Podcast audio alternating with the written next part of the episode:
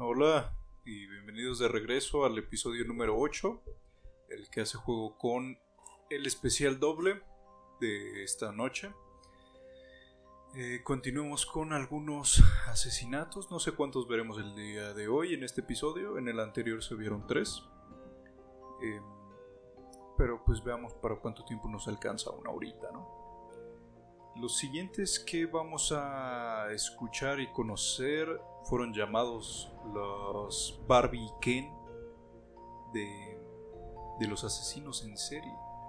No sé si habrán escuchado de ellos, pero seguro les sorprenderá. Ellos son Paul Bernardo y Carla Homolka. Esta pareja rica y bien parecida encontraba placer en matar ellos violaron y mataron a tres mujeres, incluida la hermana pequeña de Homolka, quien se la había dado a Bernardo como obsequio de Navidad. Mientras grababan toda la velada, la drogaron, la violaron y la dejaron para que muriera. What the fuck? Veamos un poco la historia de estos desgraciados. Paul Jason Tail, más conocido como Paul Bernardo, y su mujer Carla Homolka eran una pareja perfecta, jóvenes y guapos. De hecho, eran llamados Barbie Ken. Tenían todo lo que alguien podía envidiar, aunque solo tenían una pequeña diferencia con tan perfectos muñecos, y es que los dos eran culpables de 12 muertes y 43 terribles asaltos sexuales. Nada más por ese pequeño detalle, si no hubieran sido los perfectos Barbie Ken. Pero las parejas perfectas no existen y un buen día Paul y su mujer Carla se pelearon llegando a la violencia física y Carla, consciente de las terribles cosas que podía hacer su guapo marido, llamó a la policía y contó el oscuro secreto que se escondía tras la perfecta pareja, poniendo fin al idílico matrimonio que todos hubieran deseado tener, cenas románticas, un anillo de compromiso de diamantes, una boda en carroza tirado por caballos, una luna de miel en Hawái, multitud de agresiones sexuales, torturas, asesinatos, descuartizamientos, en fin, lo normal en toda relación. Y por si fuera poco, como hobby tenían grabar a sus víctimas en videos mientras eran torturadas, al igual que sus voces agonizantes. La historia de esta pareja de criminales inicia con Paul Bernardo naciendo en Ontario, Canadá, en agosto del 64. Al parecer tuvo una infancia feliz hasta los 16 años, cuando descubrió que su padre era en realidad su padrastro, y comenzó a odiar a ambos. O sea, yo creo que a su padre y a su padre biológico y a su padrastro, comenzó a transformarse en un atractivo joven que guardaba un oscuro secreto. Disfrutaba con el dolor ajeno. No sé cómo no pudieron elegir pornografía o, alguna otra cosa menos grave que provocar dolor ajeno. En 1987, con 23 años, conoce a una canadiense de padre checoslovaco llamado, llamada Carla Homolka, de 17 años, una auténtica chica modelo en conducta y estudios, a lo que Paul no tardó en seducir. Carla era la mayor de tres hermanas, Lori, nacida en el 71, y Tammy, nacida en el 75. En diciembre del 89, Paul le propuso matrimonio a Carla y se casaron en el 91, en una ceremonia digna de un cuento, por, todo lo alto, en carruaje de caballos y todo lo que ya les comenté antes. Eran la pareja perfecta, guapos, se querían y estaban compenetrados, sobre todo para matar. Pronto cambiaron su apellido por Tail, que era el nombre de un asesino que Paul había visto en una película. Híjole, golpe para aquellos que dicen que las películas generan asesinos pero la perfecta pareja de puertas afuera guardaba oscuros secretos que salieron a la luz cuatro años después, o sea, en el 95 supongo. Pues el 27 de diciembre del 92, Paul agredió brutalmente a Carla y ella alegó en su trabajo que los golpes eran debidos a un accidente de coche, pero sus compañeros no la creyeron y avisaron a sus padres que la llevaron al Hospital General de San Catharinas. Cuando en febrero del 93 fue dada de alta, a la madre, pues cuántos tiempos se quedó en el hospital. Recibió la visita de la policía y se derrumbó confesando que su marido era el buscador, el buscado violador de Scarborough y que junto a él tenían una terrible trayectoria de violaciones y asesinatos, muchos de ellos grabados en video. Ah, ya veo, o sea, todo comenzó mm, prácticamente dos años antes de que ellos se casaran en el 91. Por ello, para el 93, pues fue que, que ella explotó y dijo, pues, ¿saben qué? Este cabrón hacía esto, pero pues no, no, no le veo sentido ya que ella también estaba metida. Pero a ver, vamos cómo continúa esta historia. La policía encontró varios videos y grabaciones de audio donde las víctimas eran vejadas, violadas y torturadas de manera salvaje antes de ser asesinadas. La primera cinta, sin ir más lejos de hasta donde llegaba su crueldad, era la de la propia hermana de Carla, Tammy, una chica con la que Paul estaba obsesionado al ser virgen, y como Paul siempre había reprochado a Carla que no era virgen cuando se conocieron, Carla quiso regalar que hija de la virginidad de su hermana a su marido. De hecho, al planear su misma boda ya estaban planeando la violación de Tammy, así que en Navidad del 90 Carla drogó a su hermana con un somnífero que robó del centro veterinario de donde trabajaba. Y mientras los padres de ella dormían en el piso de arriba, Paul y Carla grababan la violación salvaje de Tammy, que al vomitar se ahogó sin que ambos pudieran reanimar. Fueron tan cuidadosos en limpiar la escena del crimen que oficialmente Tammy murió por ahogarse al vomitar tras consumir alcohol y drogas. Después de estos hechos, la pareja de Barbies asesinos siguieron con las fantasías sexuales sobre Tammy. Carla se vestía como su hermana y Paul tenía que quitarle la virginidad. Esto suena horroroso, casi tanto como seguro lo fue. No sé ustedes, pero me revuelve un el estómago. No sé qué hacen escuchando esto y yo aquí leyéndolo. A ver. Al parecer también grabaron esos actos tan grotescos. ¿Qué, ¿Qué, mierda tenían en la cabeza esta gente? El 15 de junio del 91, Paul robaba matrículas de automóviles para ayudar en un negocio de contrabando de cigarrillos. Finillo el vato, finillo. Y conoció a Leslie Mahaffey, de 14 años, por casualidad. Con la excusa de coger un cigarrillo, Paul la metió en su coche y la secuestró. Durante 24 horas, la pareja de asesinos sometió a Leslie a toda clase de vejaciones sexuales para acabar matándola frente a la cámara de video. Luego descuartizaron el cuerpo y metieron los miembros en bloques de cemento que arrojaron al lago Gibson.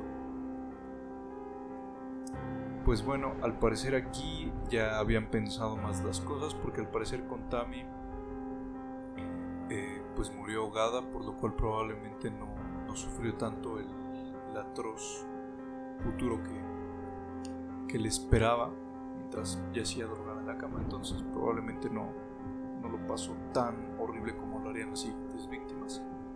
Y creo que ella fue eh, como que la primera para dejarles en claro que si querían que sufrieran no era la forma correcta. Entonces diablos sí que cambiaron sus tácticas por unas más horribles.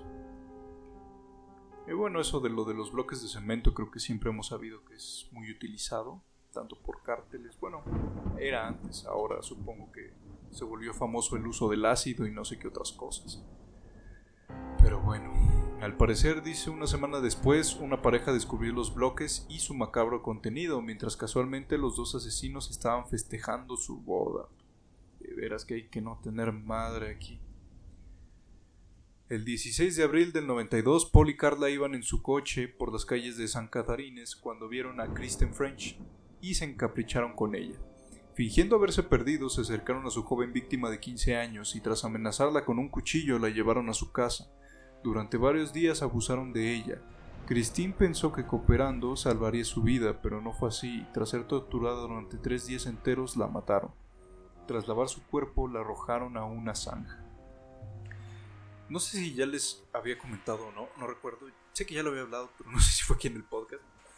De hace unos meses vi eh, en las noticias que un sujeto había estado abusando sexualmente de mujeres cerca de Iztapalapa, me parece, y algunas otras alcaldías cercanas, aquí en la Ciudad de México.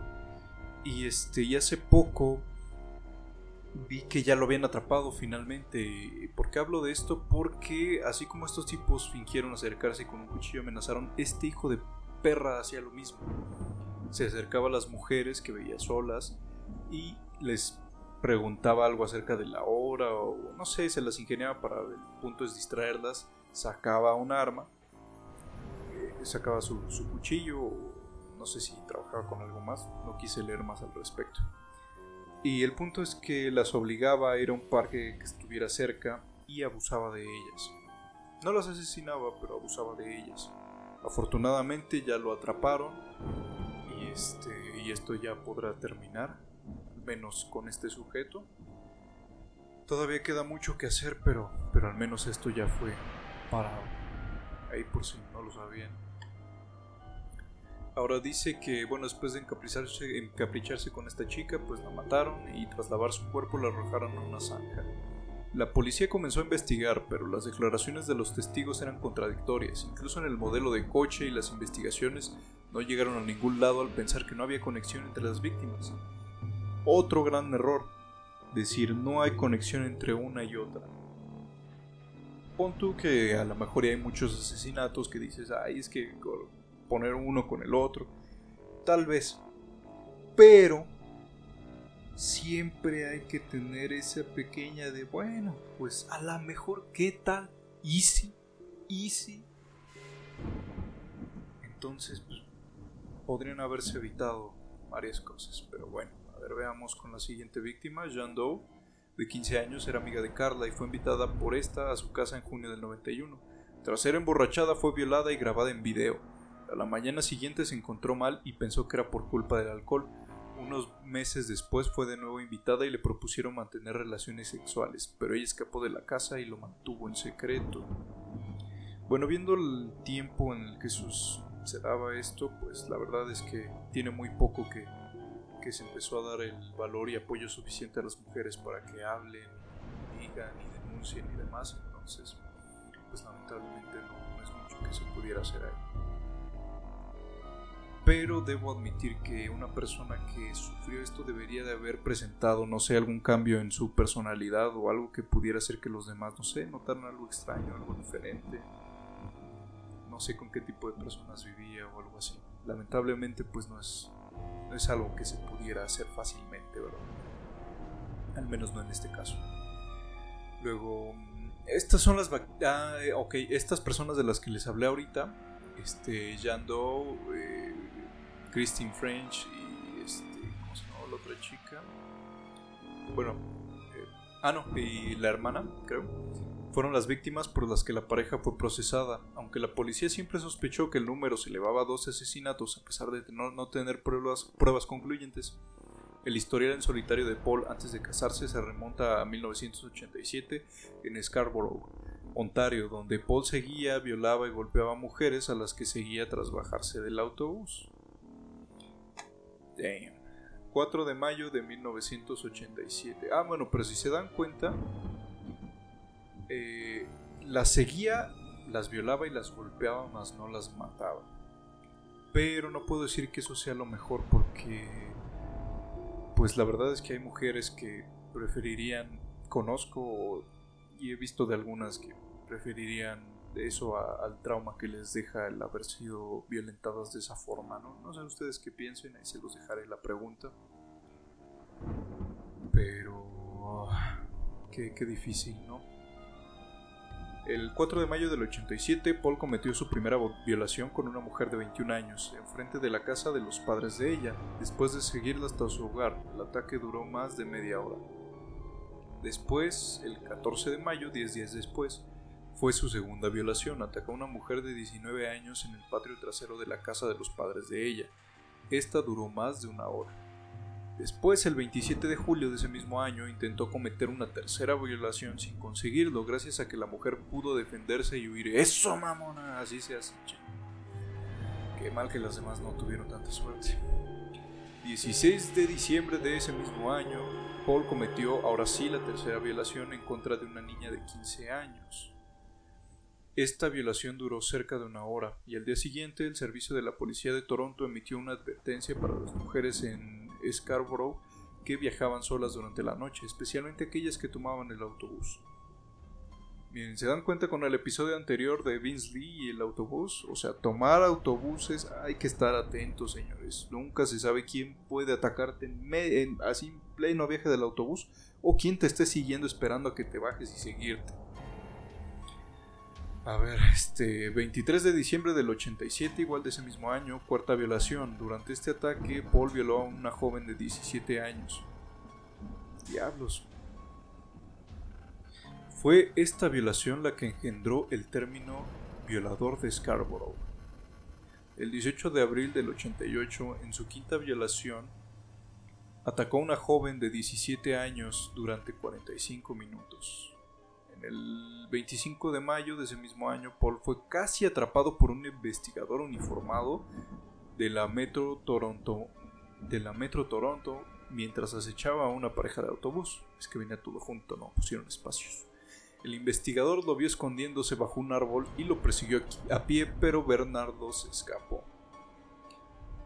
El 30 de mayo de igual de ese mismo año, Paul cometió su sexta violación, esta vez en Clarkson, cerca de 25 millas al, suroeste de Scarborough. Este ataque contra una joven de 18 años duró 30 minutos. Diablos, este tipo ya no había quien lo parara estaba completamente enfermo. Y qué difícil, ¿no? Estamos viendo que hay muchos de estos que, se dieron en Canadá y, cuando Canadá se supone que es uno de los lugares más seguros, más tranquilos, más alegres para vivir. Bueno, ahora, bueno, suponiendo, ¿no? Pero ¿quién diría que en esos años, todo el siglo anterior, era sede de muchos crímenes violentos? Al parecer eh, cometió un total de 40 agresiones sexuales más. Y al parecer pues ya de ahí fue que continuó con lo de con lo de la hermana de, de Homolka, ¿no? En el juicio se condenó a Paul Bernardo a, cadena perpetua y a Kara Homolka a 12 años de prisión, una gran reducción de condena por cooperar en la acusación contra su marido pero que levantó gran polémica entre la opinión pública, ya que Carla siempre dijo que en los juicios que lo hizo por temor a Paul, pero el fiscal siempre puso en evidencia que el disfrute de la mujer solía mostrar en las cintas de video incautadas no era producto de coacción, sino iniciativa. Sí, ¿a quién quieres engañar, Carla? O sea, ¿cómo me vienes a contar que aquel tipo te tenía, le tenías tanto miedo que lo hacías? Por Dios, o sea, ella también se merecía unos 45 años en la cárcel mínimo. Pero bueno. Carla está en libertad desde el 2005. ¡Ah, la madre! No me digas eso. No, no es posible. Yo no sé si exista el castigo divino o karma o no sé qué, pero espero que, que ella esté sufriendo o pagando de alguna forma, porque si no, esto será una prueba de que el mal gana. A ver, dice... Ah, mira, aquí hay un extracto de una carta que escribió sus padres tras ser acusada de la muerte de su hermana. Y dice, estimados mamá y papá y Lore, esta carta es la más dura que he tenido que escribir. Probablemente me odiarán una vez que la lea. He guardado esto dentro de mí, ya no puedo mentir más. Paul y yo somos responsables de la muerte de Tam. Paul estaba enamorado de ella y la deseaba sexualmente. Él quiso que le ayudara, quiso conseguir dormirla con una droga que conseguí del trabajo, me amenazó y abusó física y emocionalmente de mí cuando me negué. Nada de lo que pueda decir y hacer bastará para que, para que entiendan lo que me pasó con él. Quizá la combinación de las drogas y comida que ella comió aquella noche la hizo vomitar. Intenté reanimarla por todos los medios. Estoy tan apenada, pero nada de lo que diga puede traérnosla de regreso a la vida. No espero que me perdone, porque nunca me perdonaré. Estos son puras falacias. ¿Por qué? Porque ella, para empezar, intenta escudarse diciendo que ella fue coaccionada a hacerlo cuando en realidad no fue. Qué, qué cabrona. Y está en libertad desde el 2005. Ojalá y ya esté. Bueno, no, no, no debo decir cosas así. Ahí ustedes dirán qué es lo que esperan o cómo, cómo se imaginan que esté esta mujer, pero... Ah, qué gente tan loca hay en la calle. Y, eso que ni siquiera nos contaron la historia de ella, solo la de Paul. Y ni siquiera a grandes rasgos. Digo, ni siquiera detalladamente fue a grandes rasgos que nos contaron un poco, ¿no? Pero ya no hay que perder más tiempo con esta pareja de asesinos. Y pasemos con el siguiente tipo de la noche. Christopher Porco. En 2004 el padre de Porco fue encontrado muerto y empapado en sangre en su casa. Su madre estaba en su cama, con el rostro mutilado por un hacha de bombero, pero vivo. Al parecer, Porco había falsificado las firmas de sus padres en préstamos para sus estudios y un nuevo jeep, y ellos no estaban felices. Entonces él pensó que asesinarlos resolvería el tema. No, no, no me digas que ese fue el... Simplemente porque tus papás se enojaron porque hiciste algo que no tenías que haber hecho y dijiste, ah, los voy a matar y se acabó. E, este tipo sí es de los, de los que más me, me sacan de mis casillas. O sea, todavía siento empatía, tal vez compasión, por aquellos que tuvieron una niñez horrible o que fueron, eh, no sé, abusados o cualquier tipo de cosas, pero, pero este tipo... Bueno, me estoy adelantando, ¿verdad? No conocemos bien su historia. Pero hasta ahora que esa fuera la razón, sí me vuela un poco la cabeza, no sé ustedes. Veamos, ¿qué encontramos de Christopher Porco? Dice... Ay, me encontré un artículo en inglés. No soy tan rápido traduciendo, así que no sería tan agradable. Veamos otro y también en inglés. Diablos. Ya encontré algo. A ver, dice, alguien había manipulado la alarma del hogar y cortado todas las líneas telefónicas con el fin de que nadie interrumpiera o descubriera lo que sucedería. ¿Quién ha sido capaz de cometer un crimen tan sanguinario sobre un matrimonio pacífico y sin enemigos? ¿Quién se tomó el tiempo de manipularlo todo de manera tan fea y calculada? Bueno, ya lo sabemos. Christopher Porco.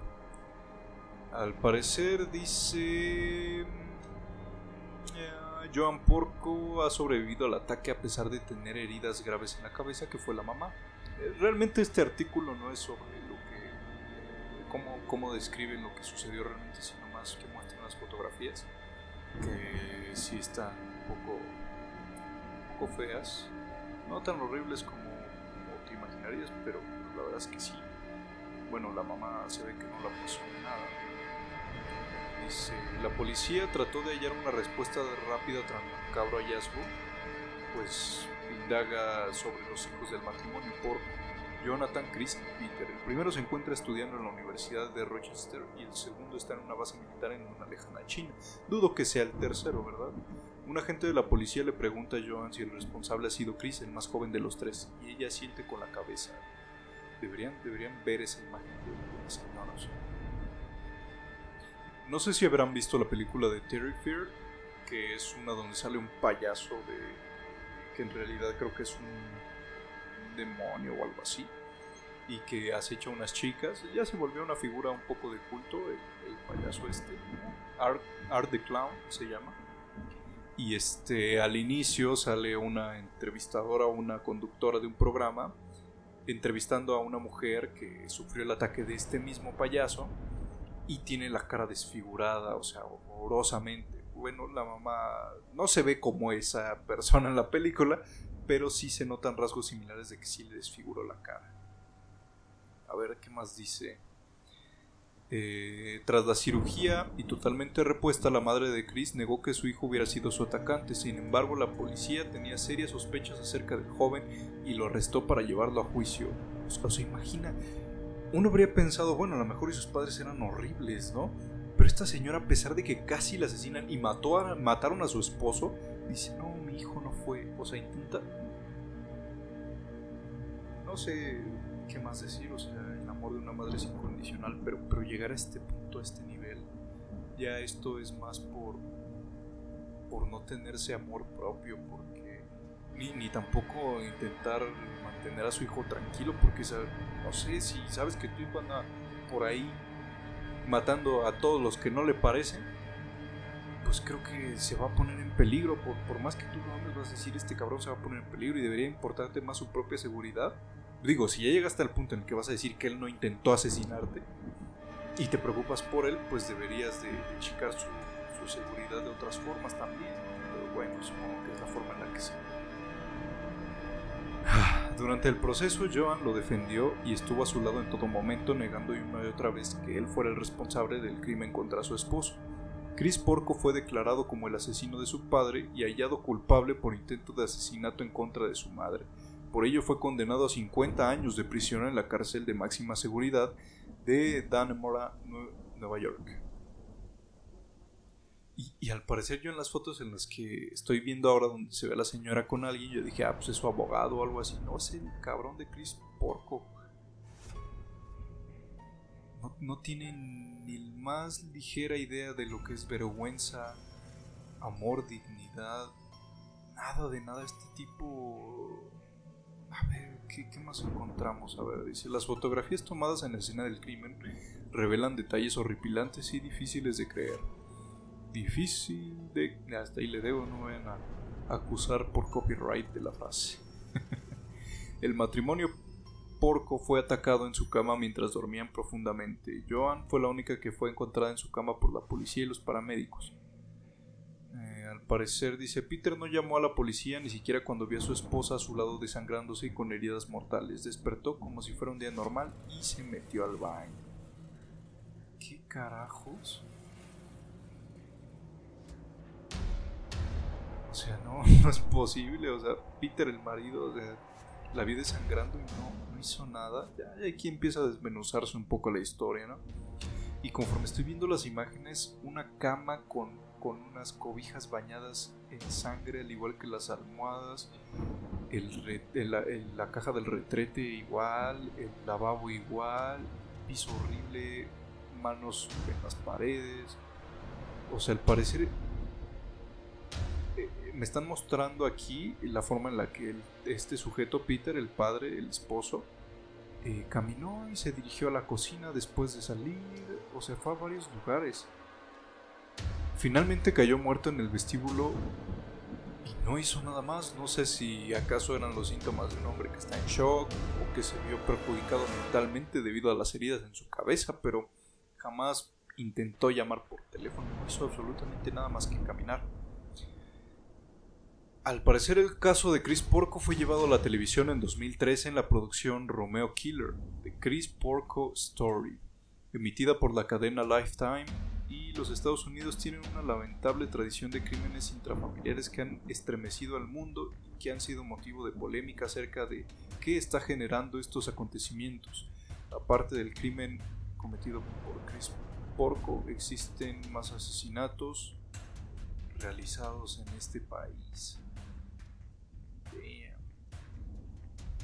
Pues no, ese Chris Porco, qué, qué, qué mierda tenía en la cabeza. ¿No? Mejor dejemos este caso de lado y continuemos con otro. Este sujeto se llama Carl Panschram. Al parecer es un caso de algo viejo, así que Veamos que nos encontramos. Bansram dijo que mató a más de 21 personas y sodomizó a más de mil niños y hombres. Uno de sus asesinatos más brutales ocurrió en la década de 1920 cuando contrató a seis hombres para trabajar con él en un bote en Angola y poco después les disparó y se los dio de comer a los cocodrilos. En su autobiografía escribió, de todas estas cosas no me arrepiento ni un poquito. La maldad pura. La maldad pura en persona, al parecer.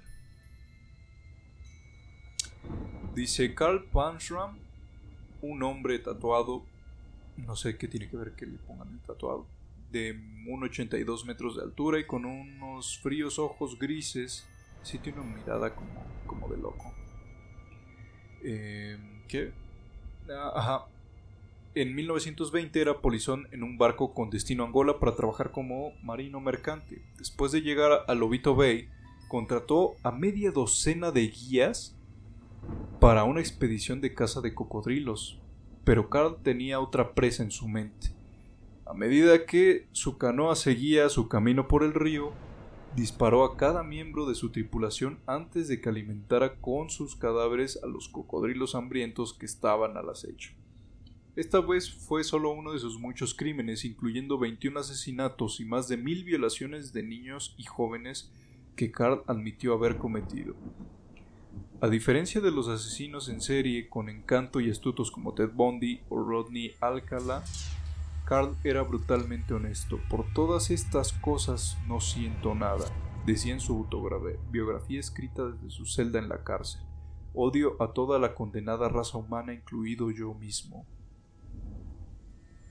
Cabrón, no, pues este tipo, ¿qué clase de vida tuvo como para, para llegar a ese, a ese nivel, no? O sea, sí, ya yo tengo igual días en los que me despierto y leo algunas noticias y algunas cosas suceden cerca que, que dices, Dios, he perdido la, la fe en la humanidad, pero pues no pasa de un rato y de repente encuentras videos en YouTube o en algún otro lado donde ves pues actos, actos humanos con, con otros seres, ya sean animales en, peligro de, ser eliminados o, simplemente alguien que ayuda a otro o a lo mejor hasta lo más mínimo una persona con un gatito, ¿no? Y ya te recuperas un poco y dices, bueno, salgo de esta, ¿no?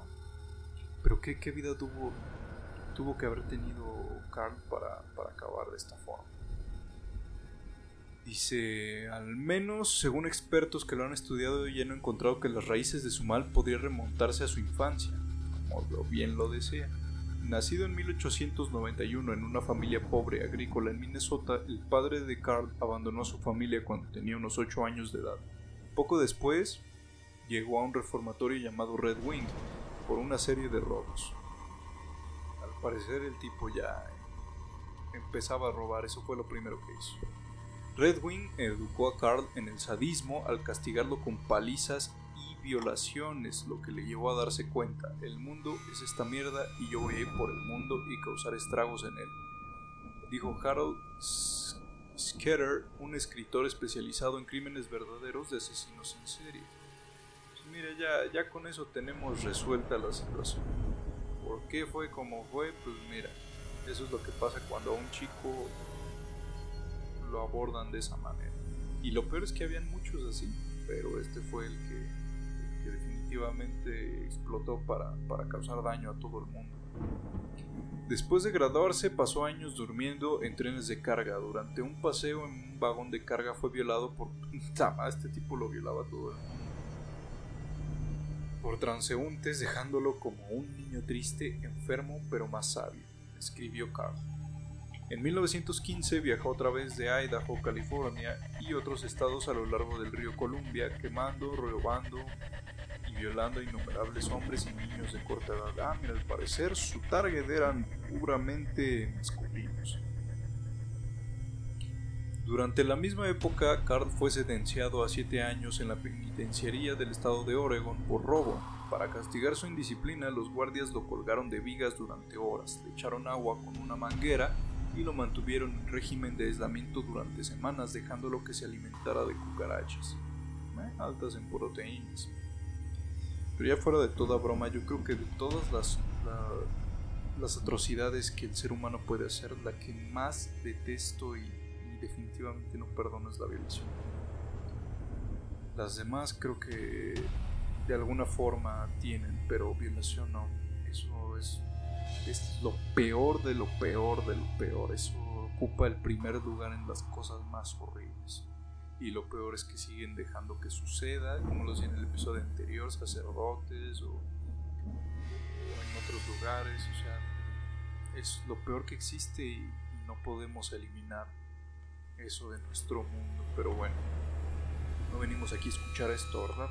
Este dice poco tiempo después, después de escapar en 1918, Carl cometió sus primeros asesinatos. En Nueva York contrató 10 marineros, que fue lo que ya...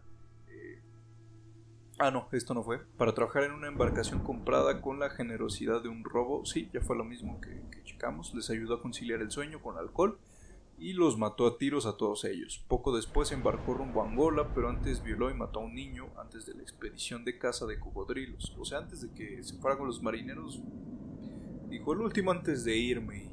Madre santa. Un año más tarde se escondió en un barco de con destino a Lisboa, solo para descubrir que la policía lo estaba buscando, conscientes de sus crímenes en África. así que poco después viajó de polizón en barco a los Estados Unidos.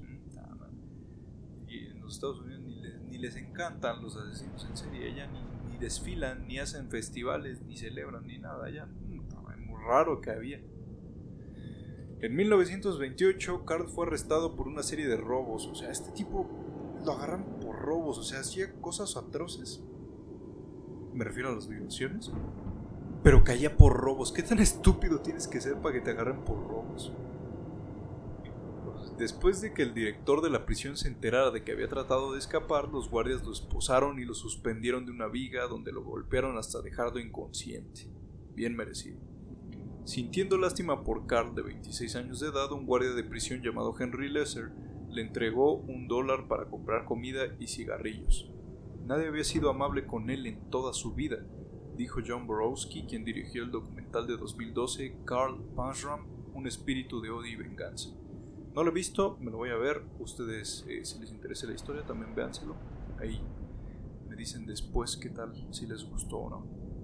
Con el tiempo, los dos se hicieron amigos. Cada día Lesser le deslizaba un lápiz y unas cuantas hojas de papel convenciéndolo para que escribiera la historia de su vida. Panzram fue condenado a 25 años en la penitenciaría de Leavenworth en los Estados Unidos, en Kansas. Allí aplastó el cráneo de Robert Warnke, capataz de la lavandería, con una barra de hierro. Tras el incidente fue trasladado al corredor de la muerte y negó la ayuda de grupos de derechos humanos para evitar la horca. Después de años de abusos, esta era su forma de suicidarse, dijo Browski, Carl consiguió la muerte que anhelaba en septiembre de 1930. Date prisa, bastardo, dijo el verdugo. Rabia personificada, como se refirió a sí mismo hasta el final. Podría matar a diez hombres mientras tú sigues ahí. Lesser mantuvo los escritos de Panzram y los editores no estaban cómodos con el manuscrito gráfico hasta 1970, cuando fue publicado como Killer, a Journal of a Murder. El tipo era realmente un escritor increíble, dijo Joe Coleman, que realizó la cubierta para el libro y que estaba impresionado por la inteligencia y las cosas que Panzram podría haber sido capaz de hacer. Más allá de ayudar a los criminólogos a entender la mejor mente de asesinos como Panzram Borowski, dijo que la autobiografía sirve como una lección que todavía tiene relevancia en medio de informes recientes de abusos a presos en la isla de Rikers y otras prisiones. Se trata de enseñar a nuestras futuras generaciones a no crear más monstruos como él. Dijo y agregó que en Panram, por encima de cualquier otro, debe ser escuchado. ¿Ustedes qué opinan? O sea, los tratos que mantenía él, tanto en la prisión como en las calles, como en cualquier otro lado, realmente fueron brutales. ¿Creen que eso sea una, eh, una excusa para lo que él hizo? Yo creo que que se entiende. O sea, sí es capaz de generar simpatía en nosotros, no como el anterior, no como el, desgraciado de Porco. Carl sí despierta un poco de. Pues de pena, ¿no? Pero eso no significa que sea excusa para hacer lo que hizo. O sea, es entendible, mas no justificable ni perdonable. Y es que tienen razón, o sea, ¿cómo es posible que en una cárcel, se supone que ahora llamados centros de rehabilitación social o no sé cómo, creo que sí así es. Este, el punto es que ayuden a la gente, no que la, la pudran más. Y eso que hay muchos inocentes, al menos aquí en México mm, hay varios inocentes adentro. Entonces imagínate, tú quieres que el mundo mejore y en lugar de, de ayudarlo terminas haciendo peor a los que ya eran malos y a los que son buenos, que, entraron por mala onda, también los hacen malos. Son pocos los que salen bien de la cárcel. Unos que solo van de vacaciones, ¿a qué me refiero? Salen, vuelven a hacer algo estúpido y los regresan. O sea, nada más salen de vacaciones un ratito y de repente, pum, para adentro otra vez. Digan, ¿ustedes creen que es así como debería de funcionar? Pues no. Y eso que yo estoy hablando aquí en México, no sé cómo sea en Estados Unidos. Pero pues no, no funciona tanto como, como uno creería que debería de. Pero bueno, terminemos con, con Carl y pasemos con Brenda Andrew. Se estarán preguntando quién es Brenda, Brenda Andrew. Bueno, yo también. Veamos, dice, en 2001 una mujer de Oklahoma convenció a su esposo de aumentar su seguro de vida. Tuvo una aventura con el hombre que trabajaba para la compañía de seguros, luego le disparó a su esposo en el cuello y torso con un rifle hasta que éste se desangró. Ella es la única mujer actualmente en el corredor de la muerte en Oklahoma.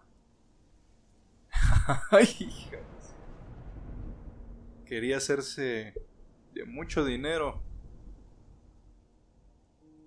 Veamos esta historia de, de esta mujer tan que se creyó astuta y al parecer pues no no lo fue. El artículo que les voy a leer está publicado en enero 14 del 2019 y para ese momento Brenda Evers Andrew estaba en espera de ejecución en Oklahoma por el asesinato de su marido Robert Andrew. Al parecer dice... Eh, Brenda Evers nació el 16 de diciembre del 63, se crió en un hogar tranquilo en Enid, Oklahoma. Eh, su familia eran cristianos devotos que disfrutaban de la recolección para las comidas familiares, la celebración de grupos de oración y vivir una vida tranquila. Brenda era un buen estudiante, siempre ganando grados por encima del promedio. A medida que se hizo mayor, amigos recordaron, la recordaron a ella como tímida y callada, pasando gran parte de su tiempo libre en la iglesia y ayudando a los demás. En la escuela secundaria, Brenda tomó el bastón que gira y asistió a partidos de fútbol locales. No entiendo a qué se refieren con tomó el bastón que gira, pero bueno. Pero a diferencia de sus amigos, cuando los juegos terminaron, ella se saltó todas las partes y se fue a casa. Rob Andrew estaba en la Universidad del Estado de Oklahoma cuando conoció a Brenda. A continuación, un estudiante de secundaria, a través de su hermano menor, ellos comenzaron a verse entre sí y casi de inmediato comenzaron a salir en exclusiva. Después de graduarse de la secundaria, Brenda asistió a la universidad en Winfield, Kansas, pero dejó un año más tarde y se trasladó a Osu en Stillwater. Para ella y Rob podrían estar más cerca. Se casaron el 2 de junio del 84 Vivían en Oklahoma hasta que Rob aceptó una posición en Texas y se trasladó. Al cabo de unos años, Rob quería regresar a Oklahoma, pero Brenda estaba contenta con su vida en Texas. Tenía un trabajo que le gustaba y había formado amistades sólidas. Su matrimonio se volvió tenso cuando Rob le informó que había aceptado un trabajo con una agencia de publicidad en la ciudad de Oklahoma.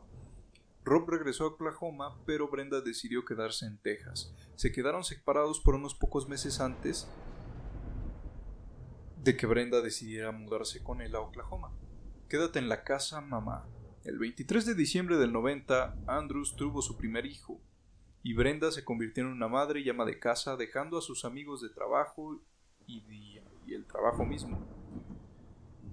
Cuatro años más tarde, su segundo hijo, Parker, nació, pero para entonces Rob y Brenda pues tenían problemas en su matrimonio.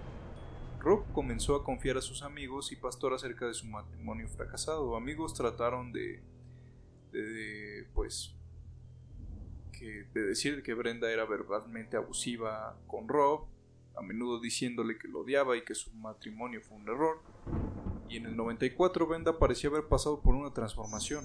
La mujer, una vez tímida, conservadora, callada, había dejado de usar camisas abotonadas hasta el cuello a cambio de una mirada más provocativa que por lo general era estrecha, corta y reveladora.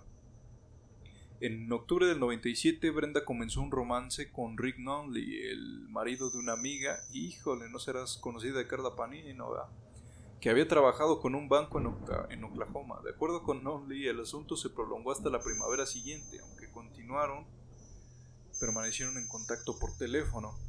En el 99, James Higgins, casado y con trabajo en una tienda de comestibles, se reunió con Brenda. Más tarde, testificó que Brenda se presentó en la tienda con escotes y faldas cortas y coqueteo. Un día ella entregó a Higgins una llave para una habitación de hotel y le dijo que le encontrara allí. El asunto continuó hasta mayo de 2001 cuando ella le dijo no fue divertido, siendo amigos y Higgins fue contratado para hacer las renovaciones de la casa para Andrews. Ah, esto está redactado con los pies, me cae de man, es difícil leerlo, créanme. Pero bueno, al parecer eh, en octubre eh, Brenda pidió el divorcio a Rob, que ya había salido de su casa. Sin más que a mediados de 2001, Rob creó un seguro de vida por valor de 800 mil dólares, nombrando a Brenda como único beneficiario. O sea que cabrona lo hizo hacer el seguro de vida y eh, comenzó a tener una aventura con otro vato y ahora sí, eh, Brenda le pidió el divorcio, ¿no? Una vez que se presentaron estos documentos, Brenda se hizo eh, de más vocales horribles con desdén por su ex marido, y ella dijo a sus amigos que odiaba a Rob y desearía que estuviera muerto. El 26 de octubre de 2001 alguien cortó los cables de freno del coche de Rob, típico, y a la mañana siguiente, Pavad, que era la nueva conquista, y Brenda inventaron una emergencia falsa aparentemente con la esperanza de que Rob tendría un accidente de tráfico. De acuerdo con Jana Larson, la hija de Pavad, Pavad la convenció para llamar a Rob Andrew desde un teléfono ilocalizable y afirmaban que Brenda estaba en un hospital en Norman, Oklahoma y lo necesitaba inmediatamente. O sea, apelaron a la nostalgia, al interés, o sea, qué poca manera de pensar de esta mujer. Un hombre desconocido llamado Rob esa mañana con la misma noticia. El plan fracasó. Rob había descubierto que sus líneas de freno se habían cortado antes de recibir las llamadas. Se reunió con la policía y les dijo que sospechaba que su esposa y Pavad estaban tratando de matarlo por el dinero del seguro. Después del incidente con sus líneas de freno, Rob decidió hacer a su hermano el beneficiario de su póliza de seguro en lugar de Brenda. Pavad descubrió y se lo dijo y le dijo a Rob que no podía cambiar la política porque Brenda lo poseyó. Rob llamó antes al supervisor de Pavad, quien le aseguró que él era el dueño de la póliza. Rob le dijo al supervisor que pensó Pavad y su esposa estaban tratando de matarlo. O sea, qué horrible está redactado. Disculpen si no se entiende tan perfecto. Cuando el. Para no, ya no decir Pavad y más confusión, voy a decir el, este, el amante. Cuando el amante descubrió que Rob había hablado con su jefe, entró en cólera y advirtió a Rob de no tratar de hacer que lo despidieran de su trabajo. Más tarde se descubrió que Brenda y el amante habían intentado transferir la propiedad de póliza de seguro a Brenda sin el consentimiento de Rob por forjar su firma y hace remontarse a marzo de 2001. En noviembre de ese mismo año, Rob fue a recoger a sus hijos para las vacaciones de acción de gracias. Era su turno para estar con ellos. De acuerdo con Brenda, conoció a Rob en el camino de entrada y le preguntó si iba a entrar y encender el piloto en el horno. Los, fiscales creen que cuando Rob se inclinó para encender el horno, el, amante le disparó una vez, luego le entregó a Brenda la escopeta de calibre 16, ella tomó el segundo tiro, poniendo fin a la vida de 39 años de edad de Rob Andrew. El amante se disparó y después le disparó a Brenda en el brazo con un arma de fuego de calibre 22 para ayudar a encubrir el crimen. Brenda dijo a la policía que dos hombres armados y enmascarados vestidos de negro atacaron a Rob en el garaje y le dispararon, y ella recibió un disparo en el brazo. Al parecer los niños fueron encontrados en una habitación viendo la televisión con el volumen muy alto, no tenían ni idea de lo que había sucedido. Pues claro, los, los pusieron ahí preparados para que no escucharan el desmadre ni cómo mataban a su padre. Los investigadores también observaron que no parecía que estuvieran embalados y listos para pasar el fin de semana con su padre. Brenda fue trasladada a un hospital y tratada por lo que fue descrito como una herida superficial. Luego, en lugar de asistir al funeral de Rob, Brenda, sus dos hijos y el amante despegaron a México. El amante llamó a su hija en varias ocasiones desde México pidiendo que le enviara dinero sin saber que ella estaba cooperando con investigaciones del FBI sobre el asesinato, ya que ella había encontrado eh, una bala de calibre 22 en la tabla del suelo de, de la camioneta, ¿no? Y justo este el amante había comprado un arma de fuego una semana antes del asesinato, entonces ella ya más o menos esperaba algo, ¿no? A finales de febrero de 2002, habiendo quedado sin dinero, el amante y Brenda volvieron a entrar en los Estados Unidos y fueron detenidos en Hidalgo, Texas. Al mes siguiente fueron extraditados a Oklahoma. James Pavad, que era el amante, y Brenda Andrew fueron acusados del homicidio de primer grado y conspiración para cometer asesinato en primer grado. En ensayos separados fueron encontrados culpables y las, y las sentencias de muerte recibidas. Brenda nunca, nunca mostró remordimiento por parte del asesinato de su marido y afirma que es inocente. El día en que fue condenada formalmente se veía directamente con el juez de distrito del condado de Oklahoma, Susan Bragg, y el 21 de junio de 2007 la apelación de Brenda fue denegada por la Corte de Apelaciones Criminales de Oklahoma en una votación de 4 a 1 pues como creía ella que, que iba a ser realmente juzgada como inocente, o sea, tenía que tener mierda en la cabeza. El 15 de abril de 2008, el Tribunal Supremo de Estados Unidos rechazó sin comentarios en la apelación de la decisión del Tribunal de Apelaciones de la Defensa de su condena y sentencia de Andrew, y a partir de noviembre de 2018 ella estaba en el centro penitenciario del Bassett Mabel en McLeod, Oklahoma. Y si ven las fotos, sea, es que van a que repito lo mismo, pero realmente tiene cara de loca, psicópata. Ay, cabrón, me acabo de ver una donde está sonriendo, de si es cringe, si es como para tener pesadillas. Ay, cabrón. bueno, este. Veamos con lo siguiente el último y nos vamos por esta noche. Dean Carl y los asesinatos masivos en Houston. Veamos un poco.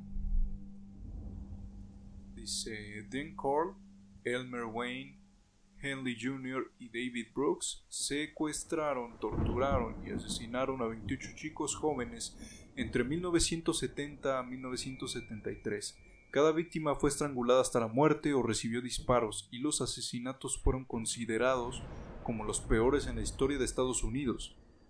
En aquel entonces, la, matanza acabó cuando Henley disparó brutalmente a Cole y lo mató. Bastante jodido, ¿no? O sea, ¿qué, qué carajos con esto, no? Todo, si se dan cuenta, la mayoría de estos asesinos o, estas situaciones suceden en Estados Unidos o, al norte del continente. Pocos son los que han sido mencionados de, otros lugares, ¿no? Qué, jodido. Veamos qué encontramos sobre Dean Cord y los asesinatos. Dice, Dean Cole era un electricista de 33 años que vivía en Houston y que junto con dos cómplices adolescentes secuestró, violó, torturó y asesinó al menos a 27 chicos jóvenes en Houston. A ver, eh, años de infancia de Cole, a ver si aquí sale algo que, que podamos comprender un poco. Nació en Nochebuena en el 39 en Fort Wayne, Indiana. Tras el divorcio de sus padres, él y su hermano Stanley se trasladaron con su madre a Houston. Pareció adaptarse al cambio, le iba bien en la escuela y sus profesores lo describían como educado y con buenos modales. En el 64 fue reclutado por el ejército, pero recibió una baja por dificultades eh, y un año después para ayudar a su madre en el negocio de sus dulces. Se ganó el apodo del hombre de los caramelos, porque a menudo daba caramelos gratis a los niños. Qué horrible haber sido saber que el tipo que te daba caramelos era un asesino. Tras el cierre del negocio, su madre se trasladó a Colorado y Cole comenzó a formarse como electricista. Muy bien, muy bien. Hasta ahí, hasta ahí todo tranquilo, ¿no? Al parecer sí, tuvo el divorcio de sus padres, pero, pero no, no hay nada más relevante, así que no habría nada, nada que lo pudiera excusarse o, o decir que por esto se convirtió en lo que se convirtió. Veamos. Un extraño trío, dice. No había nada más destacable en Court salvo su extraña elección de amigos, en su mayoría jóvenes adolescentes. Dos eran especialmente cercanos a Court, Elmer Wayne Hanley y David Brooks. Pasaban el rato en la casa de Cole o iban en su furgoneta, hasta el 8 de agosto de 1973 cuando Henley disparó y mató a Cole en su casa. Cuando la policía interrogó a Henley sobre el tiroteo y registró la casa de Cole, surgió una extraña y brutal historia de torturas, violaciones y asesinatos llamada Los asesinatos del hombre de los caramelos. Durante el interrogatorio policial, Henley dijo que Cord le pagaba 200 dólares o más por cabeza para traer a chicos jóvenes a su casa. La mayoría procedía de barrios de bajos ingresos, fácilmente persuadidos de acudir a una fiesta con alcohol y drogas gratis. Muchos eran amigos de la infancia de Henley y confiaban en él, pero una vez dentro de la casa, Cole se convirtieron en víctimas de sus obsesiones sádicas y asesinas. La policía encontró en la casa de Cole una habitación que parecía haber sido diseñada para torturar y asesinar, incluyendo una tabla con esposas atadas, cuerdas, un gran consolador y un plástico que cubría la alfombra. Henley dijo a la policía que enfureció a Cole al llevar a su novia y a otro amigo, Tim Curley, a la casa. Bebieron y se drogaron y todos se quedaron dormidos. Cuando Henley se despertó tenía los pies atados y Cole lo estaba esposando a una tabla de tortura. Su novia y Tim también estaban atados, con cinta eléctrica sobre sus bocas. Henley sabía lo que venía a continuación, ya que había presenciado este escenario antes. Convenció a Cole para que lo liberara prometiendo participar en la tortura y el asesinato de sus amigos. Luego siguió las instrucciones de Korn incluyendo el intento de violación de la joven. Mientras tanto, Korn intentó violar a Tim, pero este se resistió tanto que Korn se frustró y salió de la habitación. Henley agarró la pistola de Korn que había dejado atrás. Cuando Korn regresó, Henley le disparó seis veces matándolo. Henley habló fácilmente de su papel en la actividad asesina y llevó a la policía a los lugares de enterramiento de las víctimas. En el primer lugar, un cobertizo para botes alquilado por Cole en el suroeste de Houston. La policía descubrió los restos de 17 niños. Otras 10 se encontraron en otros lugares de Houston o sus alrededores. En total, se encontraron 27 cadáveres. Los exámenes revelaron que algunos de los chicos habían sido disparados mientras que otros habían sido estrangulados eran visibles los signos de tortura como la castración, los objetos introducidos en el recto de las víctimas y los palos de cristal clavados en la uretra. Uf, eso suena horrible y doloroso. Todos habían sido sodomizados. Genial, un, un tipo de sujeto que... Ah, no, no, ya ni digo, no vayan a cancelar. Las protestas de la comunidad. La policía de Houston ha sido criticada por no investigar las denuncias de desaparición presentadas por los familiares de los chicos muertos. La, policía consideró que la mayoría de las denuncias eran probables fugas, aunque muchas eran de la misma zona. Y es que, antes de continuar, eso sí es muy común. Que, siempre decían, ah, pues seguro se escapó, se fue a otro lado, ¿no? Y, y no daban el interés por buscar. Pon tú que de 20, cinco se hubieran escapado. Va. Pero ¿y los otros quince? ¿Dónde demonios estaban? ¿Quién se los llevó? Pero así era la policía o así es de vez en cuando. Dos familias perdieron a dos hijos por la furia de Korn.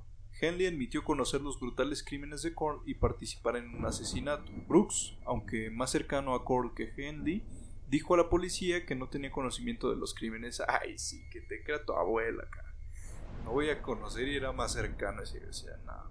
Después de la investigación, Henley no insistió en que otros tres chicos habían sido asesinados, pero sus cuerpos nunca fueron encontrados. En un juicio de alto perfil, Brooks fue declarado culpable de asesinato y condenado a cadena perpetua. Henley fue declarado culpable de seis asesinatos y condenado a seis penas de 99 años. Matar a el hombre de los caramelos se consideró un acto de defensa propia. Pues claro, se lo iban a se lo iban a clavar por todos lados y no, pues era obvio que lo iba a hacer porque si no hubiera continuado ayudando a su amigo con esas horribles cosas. Y de este tipo no, o sea, no, no le veo razón, simplemente era homosexual y quería abusar de otros. Tal vez tenía tanto miedo de, de salir del closet o de decir lo que era que, que prefería hacer esto, pero, o sea, muchas otras formas de, conseguir citas, de conseguir personas, pero este tipo sí se fue al caño, o sea, la cabeza se le fue completamente a la mierda. Qué horrible. Pues al menos alguien lo mató y fue alguien que se lo iba a... Ya saben. Entonces, pues, lo bueno es que ahí terminó. Qué mal por la familia que no consiguió la justicia que merecía para sus hijos desaparecidos, pero pues al menos ya no continuó más porque esto no hubiera parado. Si ese tipo no lo hubiera matado, este sujeto Dean hubiera continuado con, con sus horribles actos. Pero bueno, creo que aquí podemos dejar el segundo episodio de, esta, de este especial, doble especial. Este, la siguiente semana espero haya nuevo episodio, ya les dije, estaré tratando de grabar, ya ahorita es muy tarde. No se preocupen, de que habrá más episodios, habrá. Pero espero que mientras les hayan gustado estos dos, eh, otra vez muchas gracias a los que nos escuchan en Spotify, en navegador web y en todos los demás este, plataformas de, de música y de podcast que hay. Pues bueno, sin más que decir, eh, no olviden siempre cuestionense todo. Porque nunca pueden confiar en alguien al 100%. Vean todo lo que sucedió en los casos. Saben que es algo que hay que hacer sí o sí. Pero bueno, ahí los dejo con eso. Muchas gracias por escuchar. Nos veremos en el próximo episodio. Hasta la próxima.